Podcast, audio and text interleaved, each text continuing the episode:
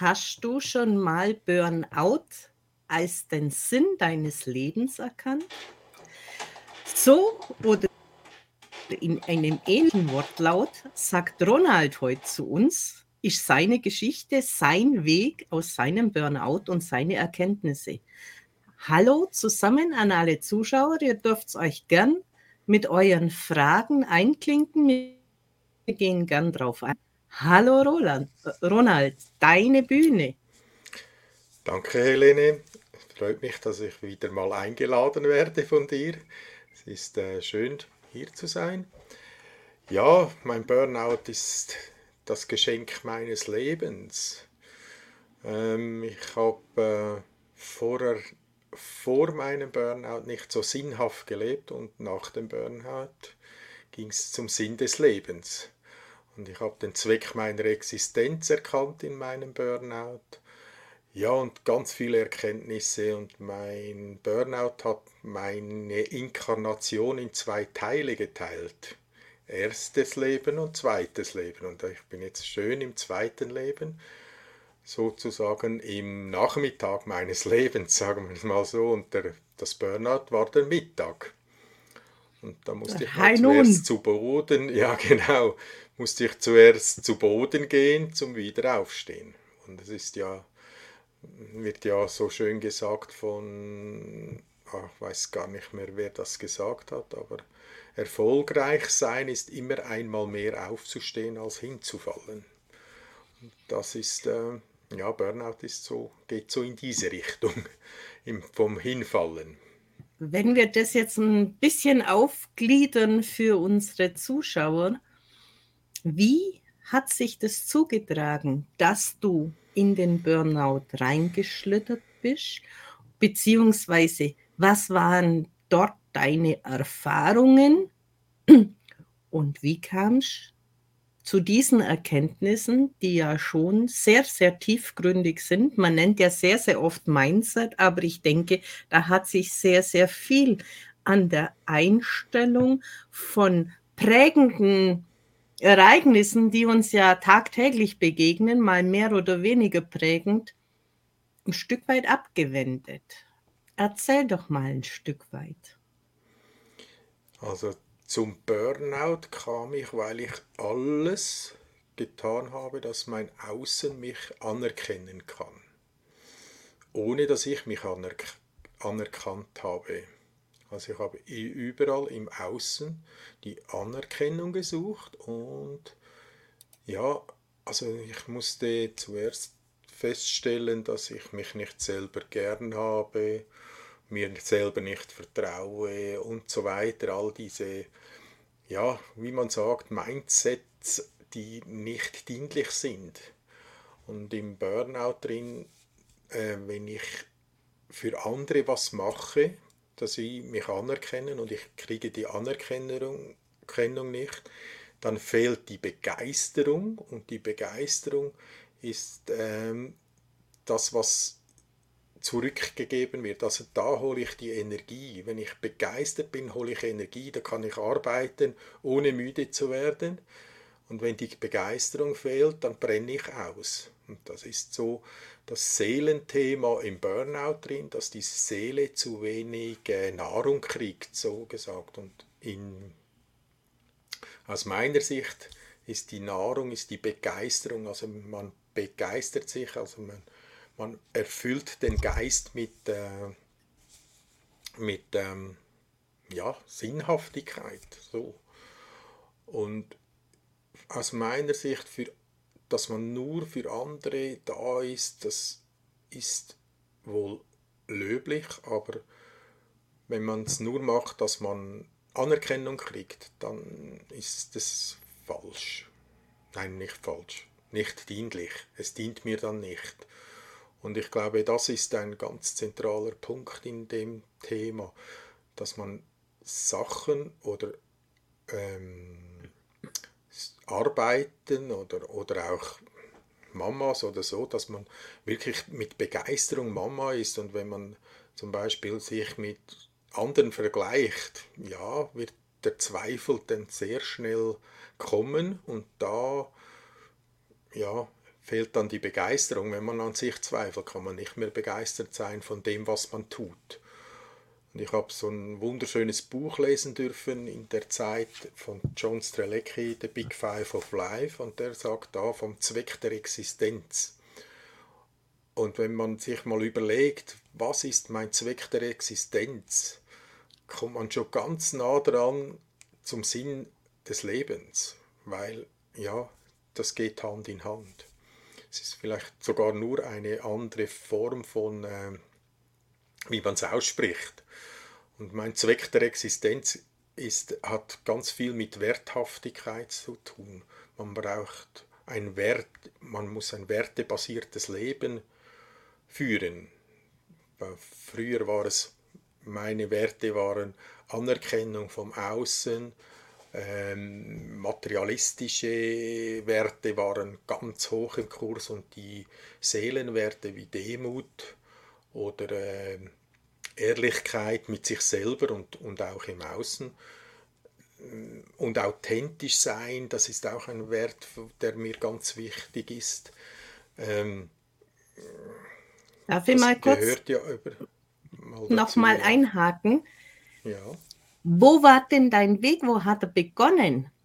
Weil das sind ja jetzt schon die Erkenntnisse, die du mitgenommen hast mhm. für die ein Stück weit Lösung. Doch wie kam es dazu, okay. dass du ja dieses es ist mein Leben, das Geschenk an mein Leben. Mhm, wie kam es ja. dazu, dass du so eine tiefgreifende Erfahrung gemacht hast? Weil diese Erkenntnisse daraus, die sind ja alle erst danach entstanden. Dieses mangelnde Selbstwertgefühl, das kenne ich aus meinem Burnout auch. Man möchte das den anderen immer recht machen, um Anerkennung zu bekommen. Und es ist mir nicht bewusst gewesen, dass ich so ticke. Weil das ist ja so diese ewige ja. Leier gewesen von Kind mhm. auf, des nicht gesehen werdens und immer dem hinterherrennen, was andere schon vorleben und da irgendwo mitspielen wollen. Wie war es mhm. bei dir? Bei mir war es so, ich habe ähm, einen Beruf gelernt, Maurer, habe da äh, nicht meine Erfüllung gefunden, habe dann jene, jenste Berufe äh, gemacht, so ein Jobhopper sagt man denen ja, er hatte da mal 13 Lohn, Lohnausweise für ein Jahr bei der Steuer abgeben müssen, weil ich auf der Suche war. Ich war ein Suchender. Ich habe gesucht und gesucht und überall bin ich nicht in die Erfüllung gekommen. Und dann irgendwann mit 35 habe ich mich entschieden, so und jetzt probiere ich noch Selbstständigkeit aus. Habe dann äh, äh, eine Sicherheitsfirma gegründet einfach sehr naiv war ich da. Einfach gestartet, mal 6000 Franken rausgehauen zum, zum Uniformen kaufen und einfach das ganze, ja, das ganze Blabla dazu, was dazugehört, ohne einen Auftrag zu haben. Dann äh, noch im selben Jahr noch eine Bar eröffnet und ja, ich wollte, dass mein zum Beispiel mein Vater war so eine Figur, ich wollte ihn stolz machen. Nur war er schon stolz, aber nicht so, wie ich es gern hätte, gehabt hätte. Und dann habe ich noch mehr noch mehr. Ich habe immer noch eins drauf und eins drauf und habe dann äh, 2010, da wo das Burnout angefangen hat, habe ich dann noch, noch eine Bar aufgemacht und dann sehr hochmütig, weil alles andere funktioniert hat, sehr hochmütig da rein und gesagt, das kann ich und das ist gar kein Problem. Also ich habe gar nicht das Gefühl gehabt, ich könnte da straucheln und genau das war das Verhängnis. Verhängnis. Äh, der Spruch Hochmut kommt vor dem Fall ja, trifft ziemlich genau auf meine Situation zu und im 2010 hat das Burnout begonnen. Habe dann äh, mit dem dritten Laden so gesagt mich so verschuldet, habe dann äh, noch die Freundin verloren, weil alles ging drunter und drüber und es war, ja, es war ganz eine komische Zeit. Es war eine, mm, jetzt rückblickend war es eine dunkle Zeit für mich. Ich habe da wirklich so auch schle teilweise schleierhafte Erinnerungen dran, weil ich das alles so fest verdrängt habe, was da alles schief gelaufen ist. Ja, und dann habe ich, äh, dann ging es immer noch weiter runter und irgendwann bin ich dann mit meiner Dienstwaffe am Küchentisch gesessen und wollte mein Leben beenden. Und dann kam der schöne Moment meiner Wiedergeburt, sage ich immer. Weil da passierte was in mir, dass meine innere Stimme zu mir gesagt hat, stell dir mal vor, was du für ein Vorbild bist für die Kinder deines Bruders. Löst man so Probleme? Und da konnte ich gleich, das war gerade so, dann liefen die Tränen und ich musste da komplett abbrechen bin dann rauslaufen gegangen, bin glaube zwölf Stunden dann ums ganze Dorf gelaufen und hin, also habe fast jeden Weg genommen im Dorf. Also so, ja, war, war ziemlich eine dunkle Zeit und ab da habe ich mich entschieden für mein neues Leben. Und dann ging es dann wieder aufwärts. Da war es wirklich der tiefste Punkt in, in meinem Leben und von da weg ging es nur noch aufwärts. Und am Anfang langsam, weil mein Mindset war nicht bereit für eine Veränderung. Also ich hielt noch ganz fest am, an der Komfortzone fest, in der ich gefangen war. Da sagt ja Einstein auch, wenn man mit denselben Handlungsweisen ein neues Ergebnis erwartet, ist man wahnsinnig. Und da, ja, da war ich noch einen Moment drin. Und, äh, aber äh, sukzessiv mit kleinen Schritten immer mehr ins Positive. Ja, das ist wie, wie man halt einen Weg macht. Man kann nur Schritt für Schritt gehen und nur in deinem Tempo, wo du gehen kannst. Also ich habe dann noch zwei, drei Versuche gehabt zu rennen auf meinem Weg habe dann wieder bremsen müssen, weil ich gemerkt habe, das geht wieder ins selbe rein wie vorher. Und habe dann mit, zuerst mit einem Psychiater zusammengearbeitet, ein ganzes Jahr lang.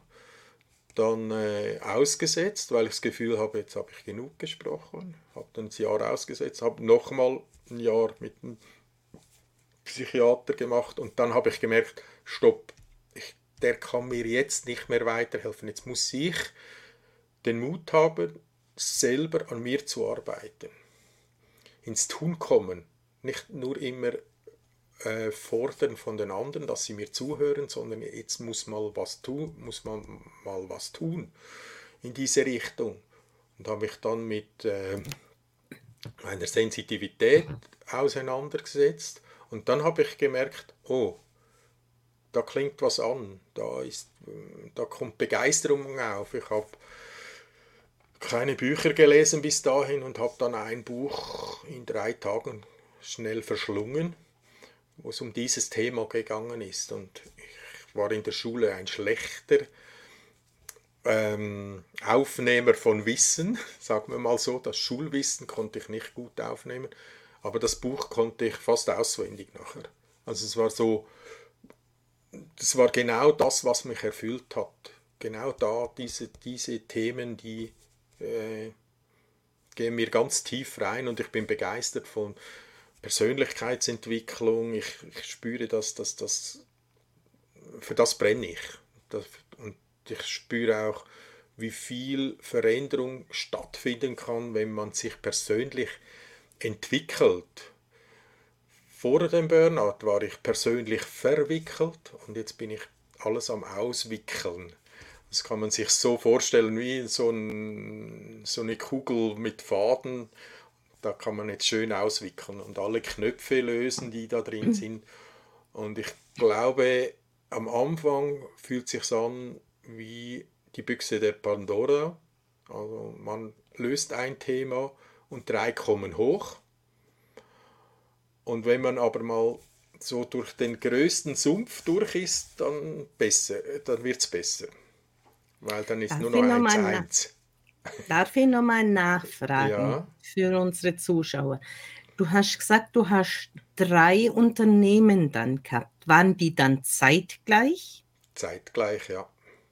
Das heißt, du warst ja eigentlich in einem Nonstop-Rödeln. Du hattest ja eigentlich gar keine Zeit mehr für dich und deinen Körper. Genau.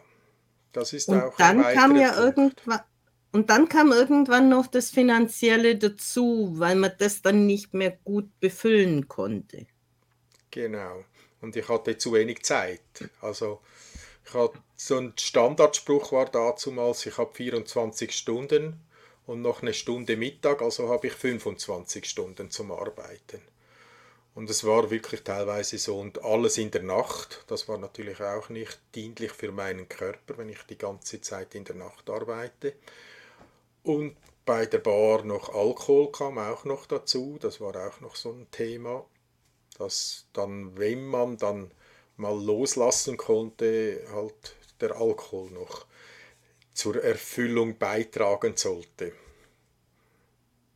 Ich kann mir jetzt vorstellen, dass es einfach ein Stück weit schnelleres Runterkommen war, um diese 25 Stunden so gefüllt wie möglich zu bekommen mit der Ausruhphase. Also, weil wenn du so überdreht bist aus Arbeit, Arbeit, Arbeit, kannst du ja in der Regel nicht sehr schnell in einen guten Schlaf kommen. Ja, guter Schlaf war da eh nicht so wichtig. Ich musste mich ja zwischendrin so bewusstlos trinken, sagen wir es mal fast so. Es ging schon fast in diese Richtung. Ähm, man ist da natürlich in der Gastronomie ist man auch sehr nah und du findest zu jedem Zeitpunkt in der Gastronomie jemanden, der mit dir was trinkt. Das ist einfach so.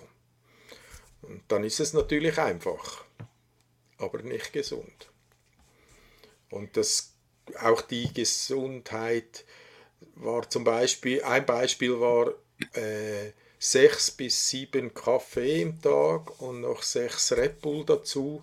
Das war so die Tagesration, die ich brauchte. Und das hat mich immer hochgepusht. Aber da, um das, was mich hochgepusht hat, bin ich tiefer gefallen dann immer.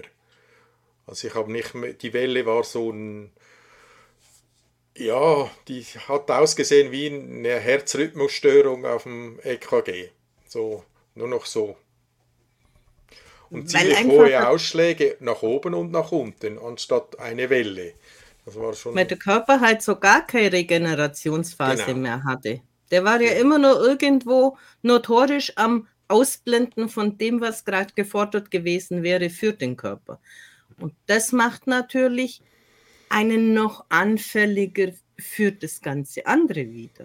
Dann passieren wieder Fehler. Durch die Fehler kommen wieder die Selbstzweifel. Durch die, die Spirale geht dann eigentlich permanent nach unten. Genau. Und vor allem ist, war es so, durch mehr Fehler wurden die Mitarbeiter unzufriedener und dann gibt es noch mehr Druck. Ich komme dann noch mehr in den Druck. Und das, der Druck, aber ich habe es gar nicht verstanden, dass ich selber der, der Druckerzeuger bin. Das habe ich nicht verstanden. Ich habe mit all dem, was ich getan habe, zum was ausgleichen, habe ich eigentlich immer noch mehr Druck erzeugt. Anstatt mal so wie die Reißleine ziehen und sagen, halt, stopp, hier läuft doch was falsch. Nein, ich habe immer das Gefühl gehabt, ich mache es richtig und ich mache das Beste und ich habe versucht, das Beste, das Beste daraus zu machen, aber ja, ja, das Mindset hat nicht gestimmt zum, zum Thema. dann war ja dir eine Aussage, als du die Entscheidung getroffen hast nach deiner zwölf Stunden Wanderschaft durch den Ort, äh, hast du trotzdem noch nicht die großen Schritte gemacht. Wie muss man sich das vorstellen? Was hast du dir vorgenommen und wie hat es dich immer wieder zurückgespielt zu Beginn? Also ein Thema war ganz klar Hilfe annehmen.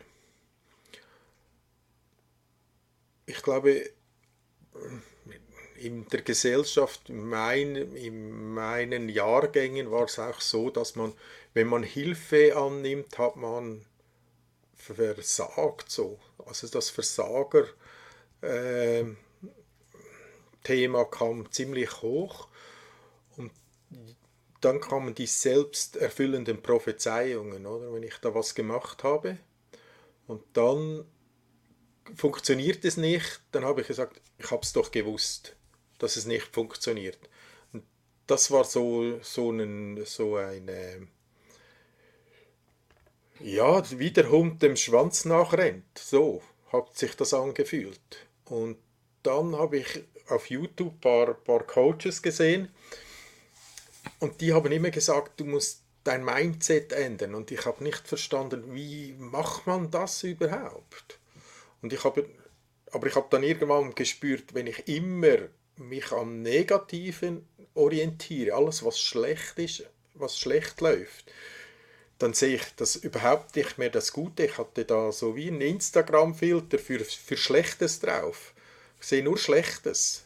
Und anstatt auch sehen, was alles gut gelaufen ist, dass, dass wir ein, zum Beispiel die Sicherheitsfirma ist sehr anerkannt in der Region war, oder war sehr anerkannt in der Region. Wir haben sehr gute Aufträge gekriegt.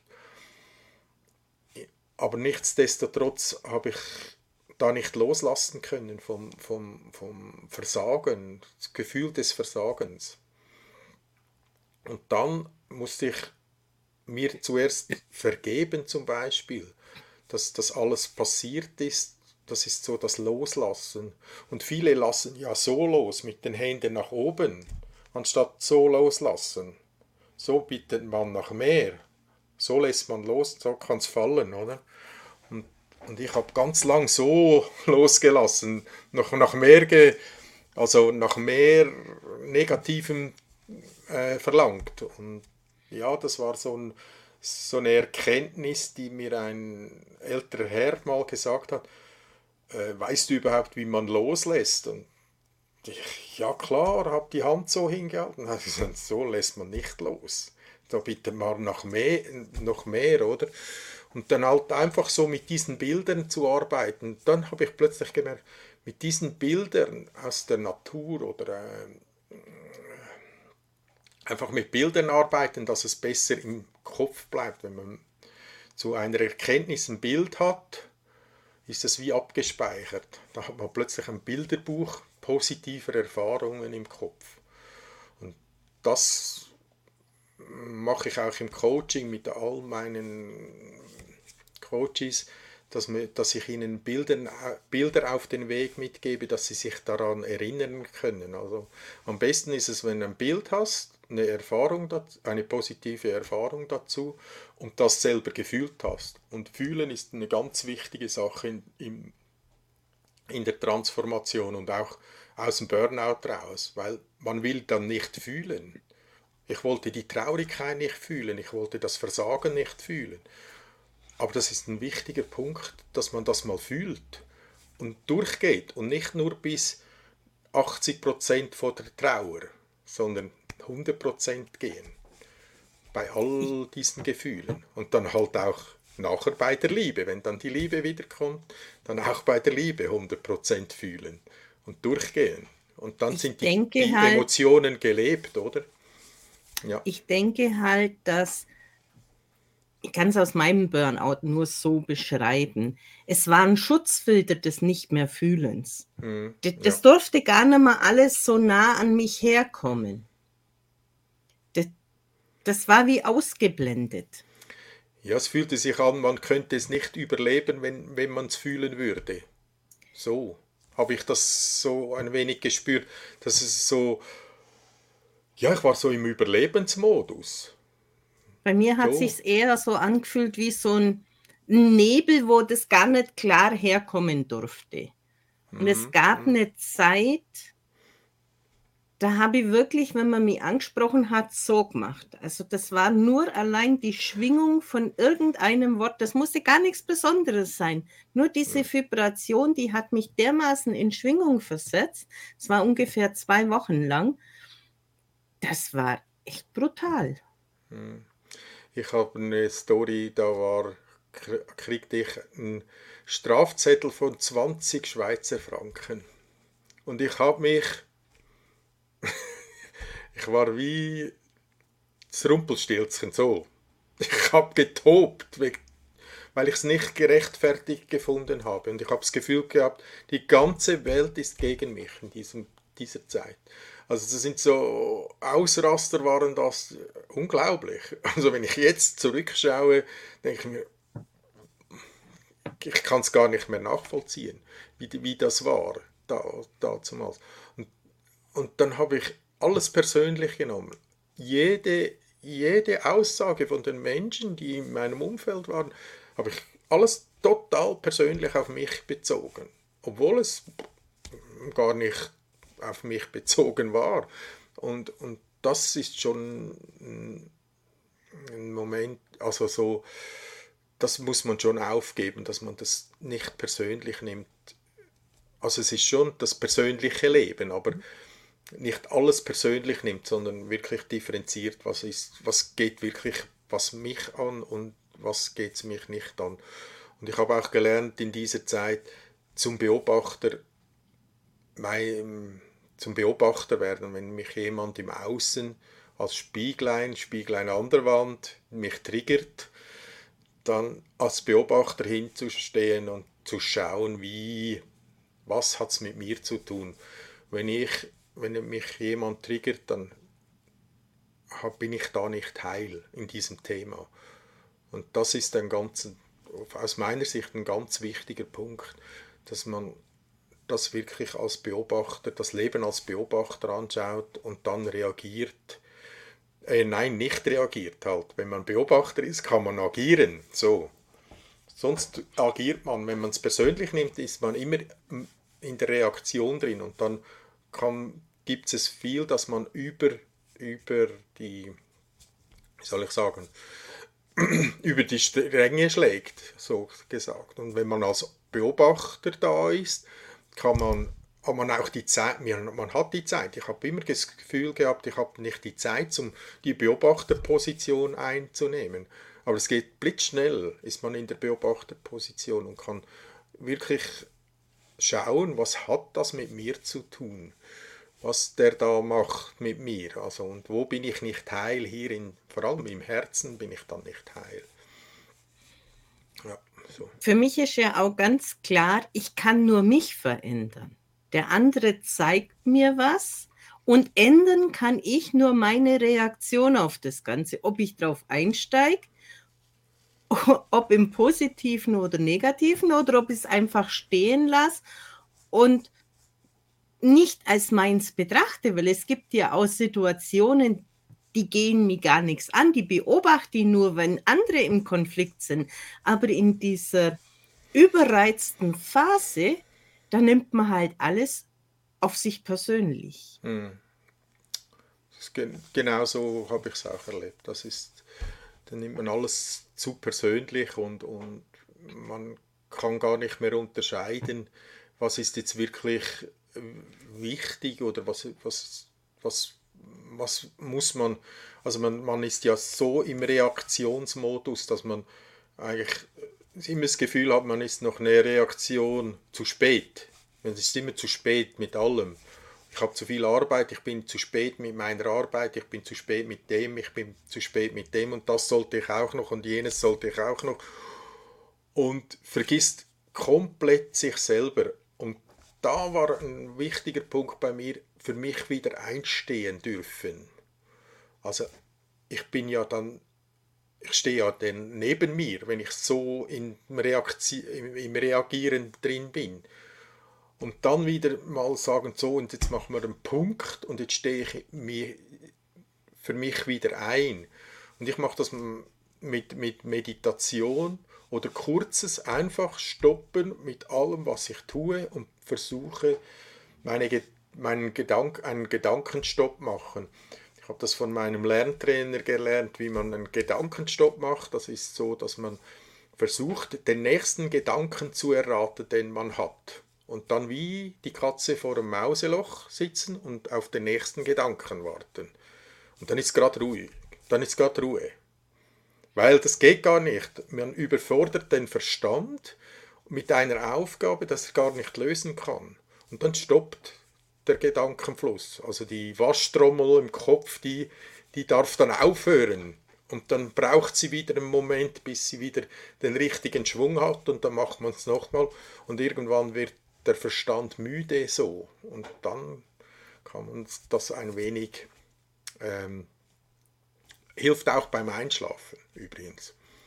Anstatt Schäfchen zählen mal Katz und Maus spielen mit den Gedanken. Ja. Wenn ich jetzt nochmal einhaken darf, mhm. wie lang würdest du den zeitlichen Ablauf sehen von dem, wo du wahrgenommen hast, dass etwas nicht mehr in deiner Handlungsfähigkeit liegt? Also, dass da was ins Arge läuft, bis zu dem Zeitpunkt, wo die Erkenntnis kam, nee, so ein Beispiel möchte ich für niemand sein.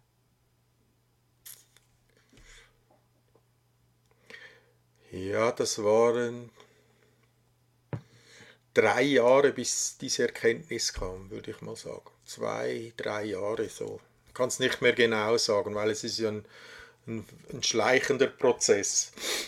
Aber drei Jahre, da war es dann klar, dass es das zurückgeht nicht mehr. Also, man, also nochmal so ins Burnout gehen geht, geht gar nicht mehr. Das ist so drei Jahre. Ich habe da auch ohne Medikamente gearbeitet, obwohl mein Psychiater die, ich glaube, dritte Handbewegung war, die Schachtel mit den Medikamenten auf den Tisch zu legen. Da habe ich gesagt, nein, danke. Ich möchte mein Burnout ähm, durchleben ist eine Möglichkeit, muss nicht sein, es kann helfen. Ich möchte da nicht sagen, dass es nicht geht oder so. Nach Max-Planck-Institut war ich Burnout-Stufe 5 und es ging. Ich habe mich einfach dafür entschieden, mehr Natur an mir arbeiten zu lassen. Und die Natur ist ein super Heiler. Ein super Heilmittel ist die Natur, die Luft, die Energie der Natur ist alles, sind super Heilmethoden. Man muss sich einfach gönnen. Ich bin zum Beispiel die, die ersten Sommerferien in der Burnout-Zeit bin ich drei Wochen auf eine Alp als Knecht arbeiten gegangen für Kost und Logis. Und der, der Elbler hat mir am Morgen gesagt, was ich zu tun habe. Und ich hatte keine Verantwortung keine Verantwortung und meine Arbeit lief mir ja auch nicht davon. Es ging um die Disteln in der Weide auszustechen. Und äh, ja, die stehen am Morgen, am anderen Tag auch noch da. Also wenn ich jetzt zwei weniger ausgestochen habe, hat es keine Rolle gespielt. Aber ich habe nichts denken müssen und dann hat es mit mir gedacht. Und dann nichts ohne Verantwortung und dann durften mal all die nicht äh, gefühlten Gefühle hochkommen. Ich habe viel geweint auf der Weide in diesen drei Wochen und war am Abend immer zufrieden müde. Das, ist, das war eine Qualität und ich konnte so gut einschlafen. Ich habe zweimal nicht gemerkt, dass ich ins Bett gegangen bin. Ich habe wahrscheinlich schon auf dem, beim Hochgehen schon geschlafen. Also morgen bin ich aufgewacht und habe gedacht, hm, bin ich im Bett? also ich konnte mich nicht mehr an den Weg hoch ins Bett erinnern. Also ich war zufrieden müde und musste nicht mehr studieren, äh, wie ich jetzt einschlafe oder so, sondern ich konnte einfach reinliegen und schlafen. Und Wenn das war eine Antwort, Riesenqualität. Wenn ich deine Antwort jetzt so nehme, dann gehe ich davon aus, die drei Jahre waren deine Entwicklung raus aus dem Burnout. Mhm. Meine Frage vorher hat eigentlich besagt, Wie lang war es von den ersten Anzeichen Burnout, bis es dann zu dem Crash kam, wo du gesagt hast, du brauchst jetzt Hilfe, Hilfe. oder jetzt ist es definitiv Burnout und jetzt hm. geht nichts mehr? Hm. Solange es dir bewusst, also ja, ja. ab dem Zeitpunkt, wo es dir bewusst war, ich gehe davon aus, zwei das Jahre, schon. Zwei Jahre war, war das. Ja. Und wenn man denkt, wie lange man sich da durchquält, und es mhm. geht ja sehr, sehr vielen Betroffenen so, und die Jahre zuvor, wo die Anzeichen dieses sich nicht wertschätzen, sich selber keine Achtung schenken, mhm. schon im Vorlauf ist, dann sind es locker mal 10, 15 Jahre, würde ich sagen, wo sich sowas sehr, sehr oft, ich würde jetzt mal fast bei 50 Prozent sagen, anband. Es gibt natürlich Sachen, mhm. wo es schneller geht, wo dann Mobbing und solche Sachen noch mit dabei sind. Aber ganz, ganz viele haben eine sehr, sehr lange Vorlaufzeit, bis es dann knallt. Ja, nach dem Max-Planck-Institut haben 80 Prozent der Bevölkerung Burnout-Stufe 1. Also Und wie viele Stufen gibt es? Fünf. Okay. Wo definiert sind in, dem in, in der Abhandlung. Und das ist so, also fünf ist so mit Suizidgedanken und so weiter. Das ist dann, also, ja. Und vorher, also Burnout Stufe 1 hatte ich schon, als, als, äh, wo ich noch nicht Unternehmer war. Da bin ich fest davon überzeugt. Und da bin ich bei dir, dass es zehn Jahre, dass es ein Zehnjahresprozess ist, bis man da ziemlich tief drin steckt. Weil ist natürlich auch eine Ge Gesellschaftsfrage, glaube ich, dass es immer schneller, immer mehr, immer und, und viele Unternehmen äh, spüren gar nicht mehr, dass äh, die Mitarbeiter eigentlich äh, Wertschöpfungsenergien ähm, sind und nicht Kostenpunkte. Und viele behandeln die Mitarbeiter als Kostenpunkte. Und das ist ganz ein, aus meiner Sicht ganz ein, trägt wesentlich dazu bei, dass, dass viele Menschen ausbrennen, weil sie ihre Wertschätzung nicht mehr erhalten. Und dann fehlt die Begeisterung und dann ist man nicht mehr erfüllt. Das ist eigentlich ganz einfach, wenn man so hört. Aber wenn man natürlich ein Unternehmen führen muss, ist das nicht immer ganz einfach. Und vor allem, wenn man selber in einem Strudel drin ist, den man fast nicht mehr verlassen kann, ja, glaube ich, ist das schon schwierig. Also ich habe meine Mitarbeiter auch am Schluss zu wenig wertgeschätzt und so. Und das kam dann, ja, waren aus meiner Sicht habe ich da zwei, drei Entscheidungen, ja, sagen wir mal vier Entscheidungen nicht für meine Mitarbeiter äh, entschieden. Ja, ich denke, es, es ist auch sehr, sehr oft so, dass wenn ein Mitarbeiter oder auch bei Selbstständigen an einer Stelle steht, wo er sich nicht wohlfühlt, wo er Arbeit verrichtet, wo er sich nicht frei teilweise bewegen kann. Es gibt ja die, die nur mit strikten Richtlinien arbeiten können und sich wohlfühlen, so wie du dann auf der Alm, mhm. weil da musstest du für nichts sorgen, da war ganz klar, was du zu tun hast und da war auch wurscht, wie viel und weil deine Aufgabe ja eigentlich drin war, zu dir zu kommen. Mhm. Genau. Und dann gibt es halt Mitarbeiter, die sind an bestimmten Stellen, wo sie sich selber nicht ausleben können, wo es möglich wäre, so eingeengt, dass sie noch enger machen, weil sie immer die, die Angst haben, sie machen was falsch. Und das kann genauso ausbrennen, obwohl es von der Energie her gar nicht schwierig wäre, aber die, das nagt einfach an denen selber. Hm. Ich glaube auch, Angst ist immer ein schlechter Berater. Angst macht klein und Liebe macht weit. Und wenn man den Job nicht liebt, den man macht, und nur aus Angst drin bleibt, ja, dann wird es eng. Dann wird es wirklich eng. Und ja, ich, man kann gut reden, sagt man ja, aber ich, plädiere immer wieder zu mehr Mut in diesem Thema, dass man den Mut hat, die Grenzen zu sprengen, aus der Komfortzone raus. Die Komfortzone bedeutet nicht, dass es bequem ist, das ist nur sicher, gefühlt sicher, aber es ist alles andere als sicher, wenn man Burnout hat nachher. Und ein Freund von mir, der ist drei Monate in der, war drei Monate in der Klinik wegen Burnout und dann ist man weg vom Fenster, dann ist man richtig weg vom Fenster. Und dann hilft es niemandem, wenn man da noch lange das rauszögert.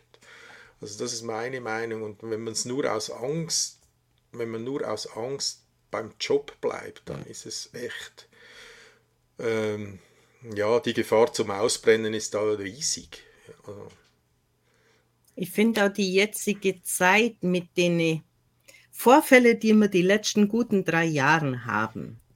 Es ist natürlich für so einen Menschen nicht unbedingt dienlich, wenn diese Angstphasen auch noch dazukommen. Und teilweise hat es ja bei vielen noch extreme Auswirkungen, diese Homeoffice-Arbeiten oder dieses Nicht-Arbeiten können, weil der Job halt gerade nicht machbar war, mhm.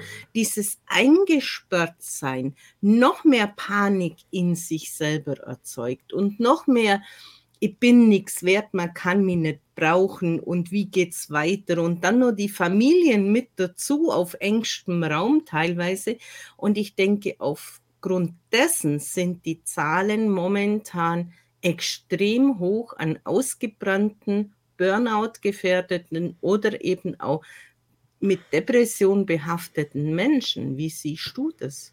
Hm, das sehe ich genauso. Und ich, was ich feststelle, meine Klienten in der Auszeit werden immer jünger. Und die zum Beispiel Jugendpsychiatrie, die sind ja auf acht Monate ausgebucht. Die nehmen nur noch suizidäre Fälle auf. Und das ist Wahnsinn.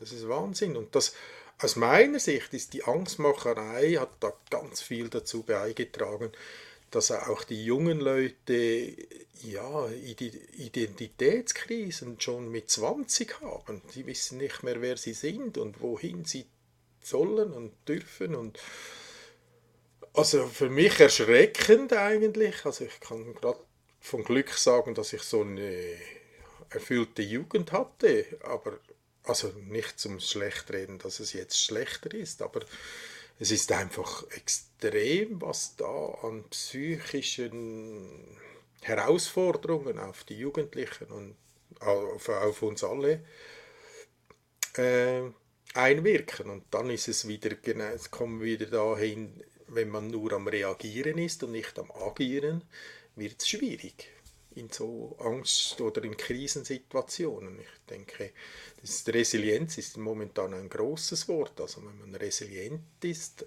wenn man eine Lösung findet, auch in Krisenzeiten, ist das natürlich äh, ein wunderbares Geschenk, aber dafür muss man bei sich sein. Ohne, dass man, wenn man nicht bei sich ist, kann man auch nicht resilient sein kann auch nicht authentisch auf alles reagieren, was, es, was in der Welt so geschieht. Also bei der Maskengeschichte habe ich mir ganz fest vorgenommen, dass ich mehr strahle und lache unter der Maske, dass die Leute trotzdem Freude haben, wenn sie mich sehen.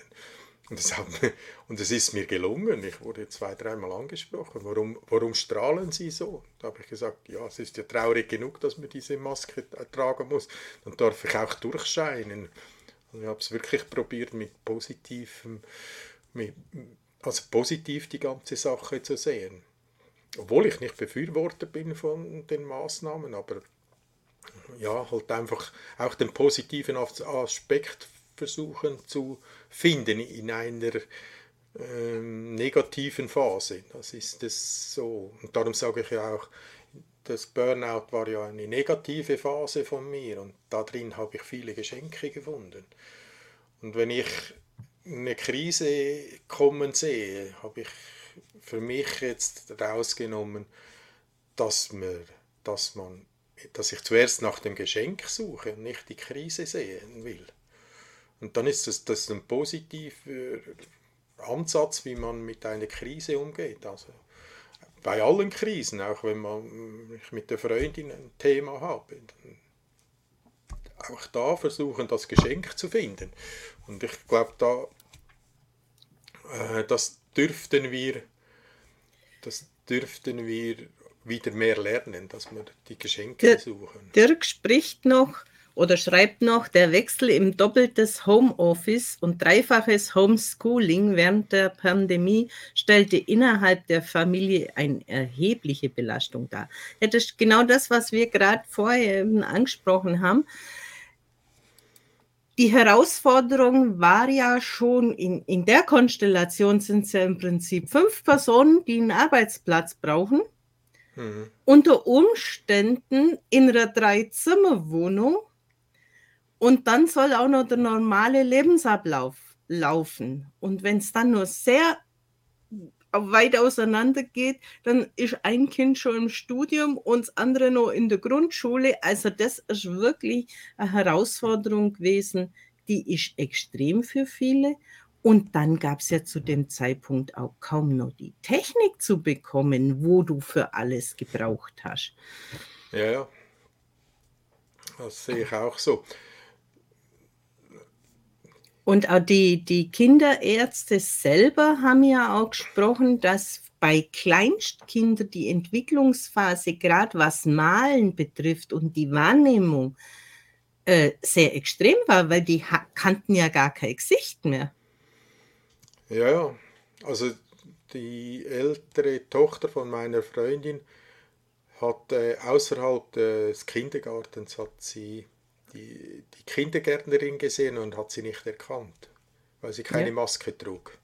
Also das war für mich so, boah, so erschreckend. Aber ich, boah, was geht hier? Also was ist da los? Also und dann wollten sie dann noch den Kindern Masken anziehen. Also das war für mich so schon hart an der Grenze. Also da habe ich, da musste ich zwei, dreimal mich so an der Nase fassen und sagen, so und jetzt fang, fängst du an zu missionieren mit deinen Ideen. Und da musste ich mich richtig zurücknehmen und sagen, halt, äh, ist nicht meine Aufgabe zu missionieren für das Thema, wenn es die Leute nicht sehen wollen oder nicht sehen können, zum Beispiel. Vielfach glaube ich, das ist einfach, weil sie es nicht sehen können, weil sie so verblendet sind von von all dem Medienrauschen da draußen, glaube ich, das ist halt schon ein Thema, was wir nicht vergessen dürfen, dass man diese Medien sind so ähm, beeinflussend. Äh, der Joe Dispenza zum Beispiel macht ja da Mind Movie. Der nutzt, wie die Werbefachleute die Werbungen schalten und so und die Medien, also wie die Medien arbeiten, nutzt er zum dein deine Mindset zu verändern. Also einen Film zu machen, wo man äh, sich positiv beeinflussen lässt und nicht in, in der Angst, dass man zu wenig hat, sondern in, in, in der Liebe, dass man viel hat.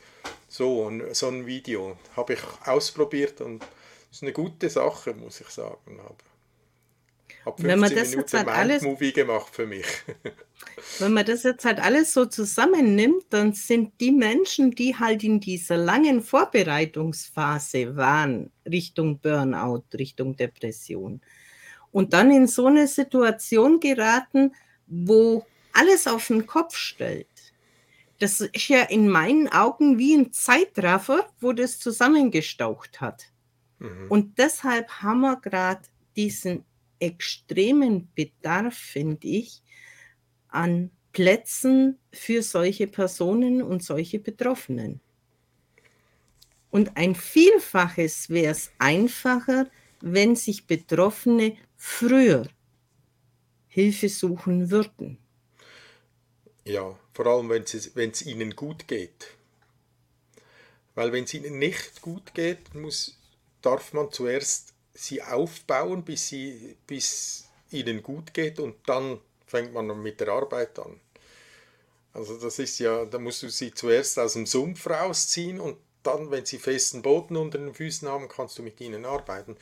Und das ist so, aber das ist in unserer Gesellschaft noch, weil Burnout und Depressionen und äh, all die Geräusche um Burnout rum, sage ich, ich sage jetzt extra Geräusche, weil das sind alles äh, Facetten vom Burnout, ähm, auch Schlaflosigkeit und so weiter. Das, das ist alles, äh, das sind alles, äh, das sind nur Körpersymptome, wo die Seele sagt, hey, aufhören, so geht's nicht weiter. Der Weg ist falsch, den du gehst.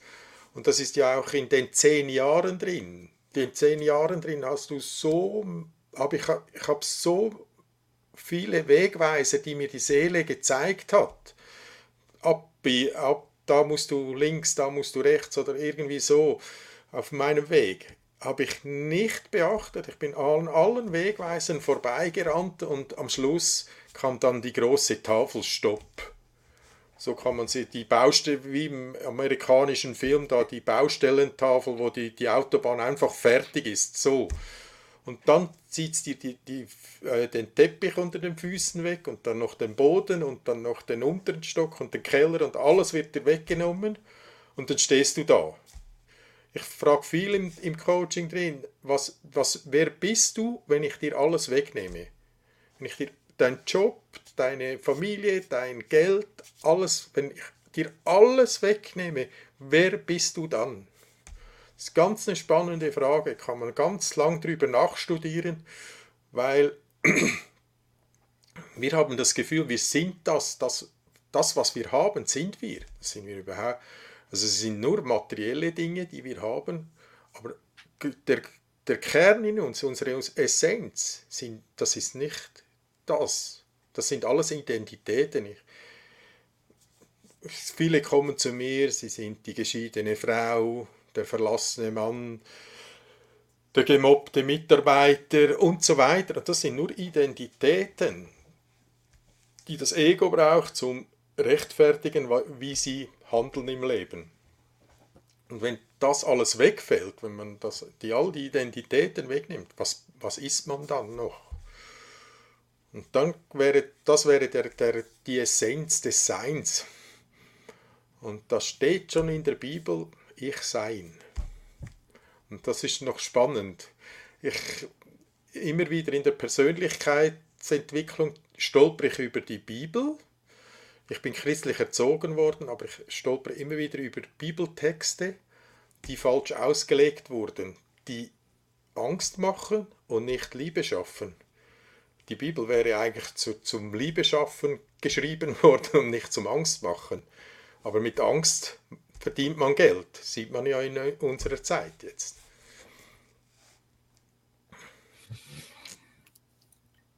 Wie lang kannst du jetzt sagen, dass du das Gröbste hinter dir hast vom Burnout? Als ich mit Coaching angefangen habe, da, ist, da war so der Punkt, wo ich äh, das Gröbste hinter mir hatte. Das war 2018. Habe ich mit dem Coaching angefangen. War natürlich noch, hat noch zum Heilungsprozess dazugehört, die ersten drei Jahre. Aber so da zum Gröbsten raus war ich 2018 da habe ich wieder Mut gefasst, um wieder etwas zu tun. Wieder, wieder äh, mit Begeisterung in eine Tätigkeit reinzugehen. Und vorher habe ich mir das nicht zugetraut und so weiter. Also, das sind so. 2018 war das. Bei mir hat das Ganze sechs Wochen gedauert. Nur mit mir selber. Mhm. Mit der Erkenntnis, es macht keiner mehr mit mir. Bevor verlasse die Situation, den Arbeitgeber, was auch immer. Mhm. Aber diese Erkenntnis des Selbstwertes, also es ging wirklich so klack, klack, klack.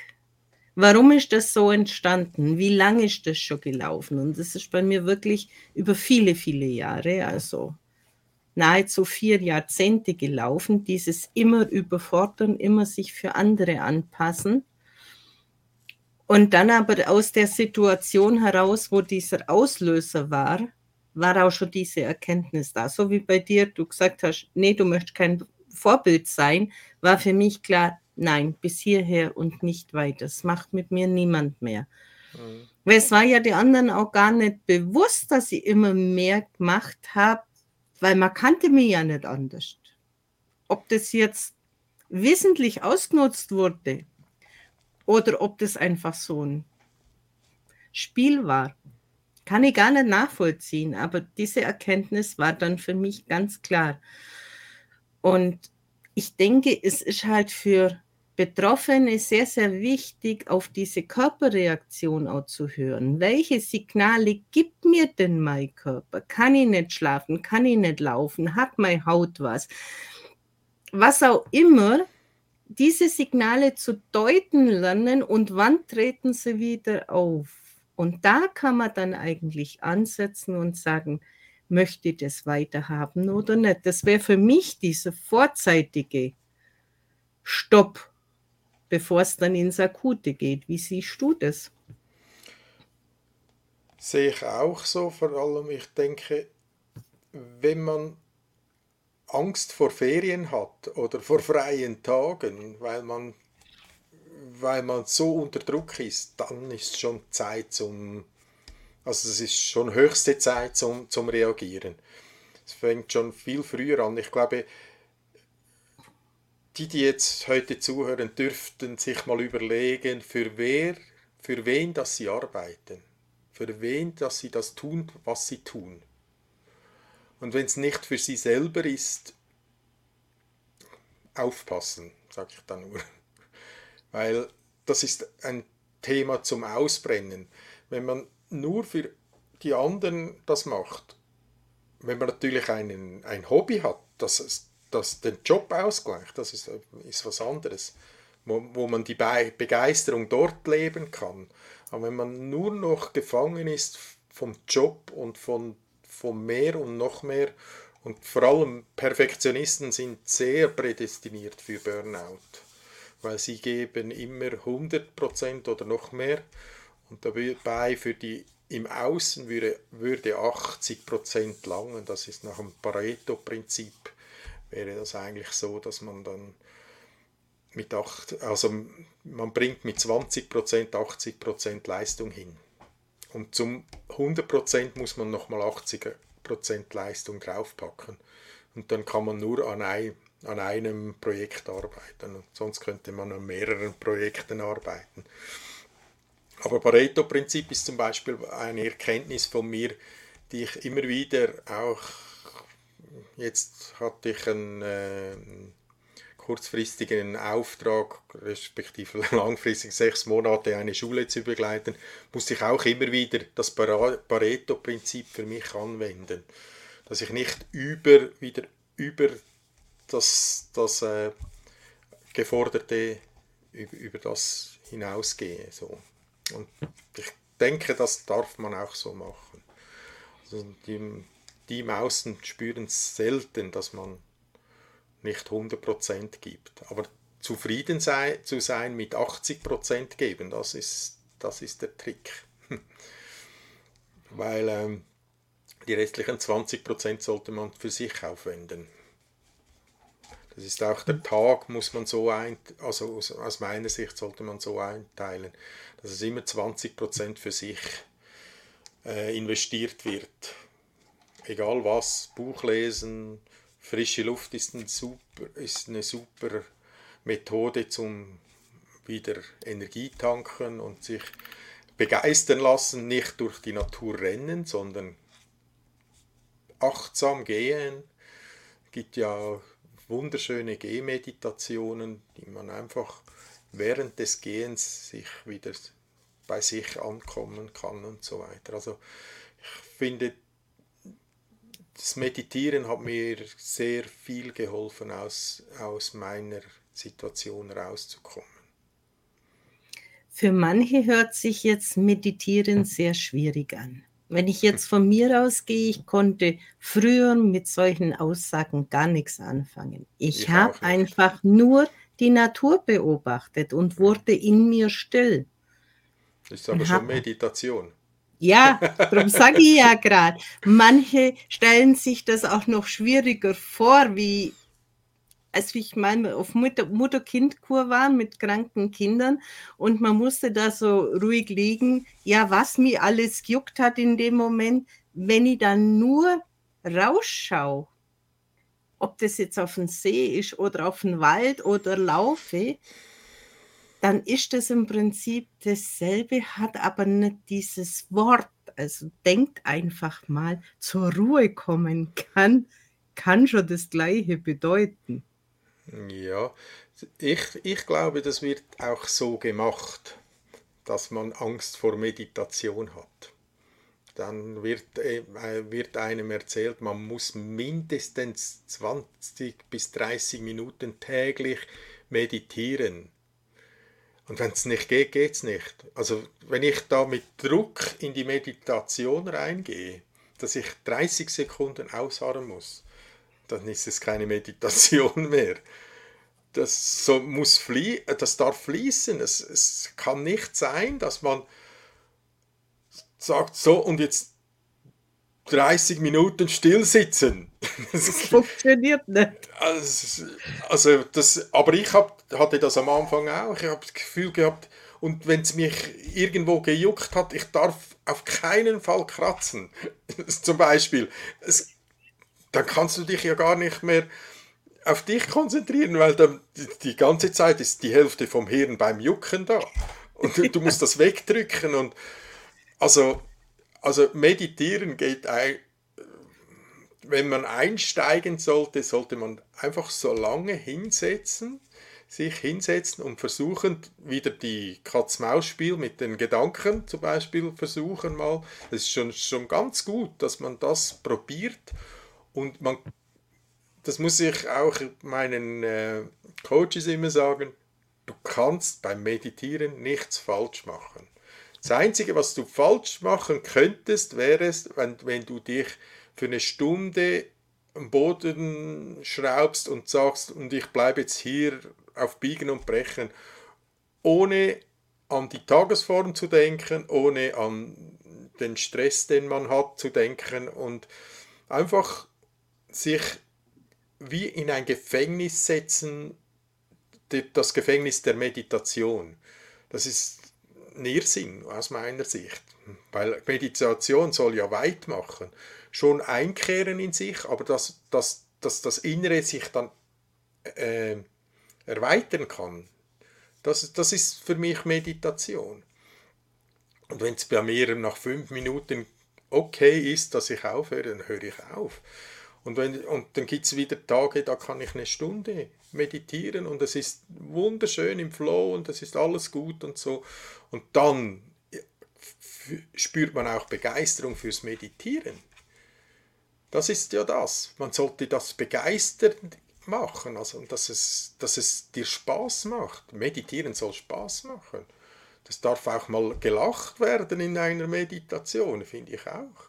Also oder schmunzeln. Ich, wenn ich so Gehmeditationen mache und ich bin so am Laufen, da kommt mir jemand entgegen und lächelt mich an und ich lächle zurück. zurück. Also ist mir letztes Mal passiert, dass, dass sie so, so mich angestrahlt hat und ich halt dann vermutlich so zurückgestrahlt, dass sie angehalten hat und mit mir zu reden begann. Ich wäre eigentlich in einer Gehmeditation gewesen. Aber ich, okay, wenn doch freundliche Leute mit, mit, mir sprechen wollen, dann höre ich auf mit Meditieren, ist ja gut. Wahrscheinlich habe ich so eine Ausstrahlung durchs Meditieren gehabt, dass die angehalten hat und mit mir sprechen wollte. Also ich finde, das, das kann immer sein und das darf auch sein. Wenn man natürlich buddhistischer Mönch ist, hat man sich da an gewisse Regeln zu halten, das ist so, aber, aber ich glaube, wir dürfen zuerst mal lernen, mit dem Thema locker umzugehen, weil es ist, äh, ich glaube, es ist nicht handelnd stemmen, da muss man ein wenig mit Feingefühl da, dabei sein und, und wirklich schauen, dass man, dass man äh, nicht leistungsorientiert meditiert, sondern äh, dem Wohlbefinden. Äh ich sage auch immer zu meinen Coaches, jedes Wort, das ich benutze, dürft ihr durch ein stimmiges für euch austauschen. Also hat jemand mit Meditation, dem Wortenproblem, setzt hin, was ihr wollt, fangt Genau. an, euch wieder wahrzunehmen, zu spüren und zur Ruhe zu kommen. Und alles, was gut tut, kann von mir aus auch dieses Wort erfüllen oder Mhm. wie man das auch jetzt immer nennen mag. Zum Ich Beispiel denke, Rasenmähen ist bei mir auch Meditieren. ja, manche brauchen auch die laute Musik und was auch immer. Alles, was gut tut, darf genutzt werden. Das ist so Genau. mein letzter Appell an die heutige Sendung. Ronald, welchen Tipp, welchen Impuls möchtest du noch mitgeben unseren Zuschauern? Ich glaube, dass man, dass man mehr nach dienlich schauen sollte und nicht nach falsch oder richtig. Alles, was einem dient, sollte man zu sich ziehen und alles, was man was nicht dient, sollte man loslassen. Und da müsste man einfach mal so, einen, so eine so Inventarliste machen, was dient mir und was dient mir nicht. Also gute Menschen, die einem gut tun, vor allem, die sollte man ins Leben ziehen. Man sollte gut essen, man sollte gut trinken, gute Bücher lesen, gute Filme schauen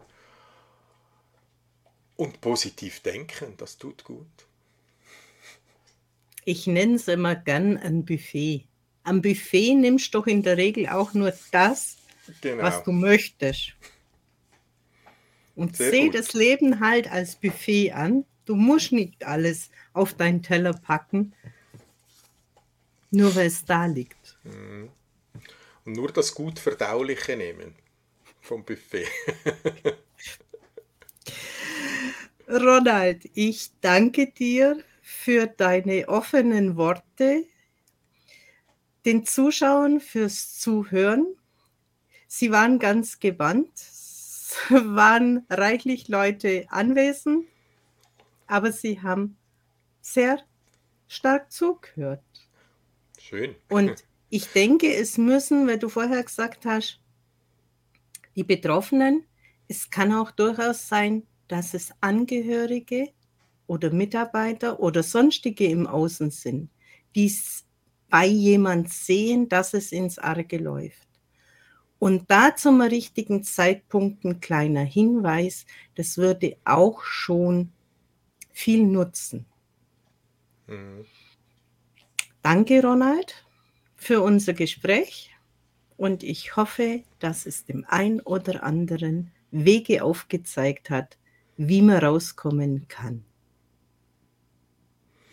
Danke dir, war sehr interessant und auch deine Inputs haben mir auch wieder das Buffet, das merke ich mir. Das nehme ich mit.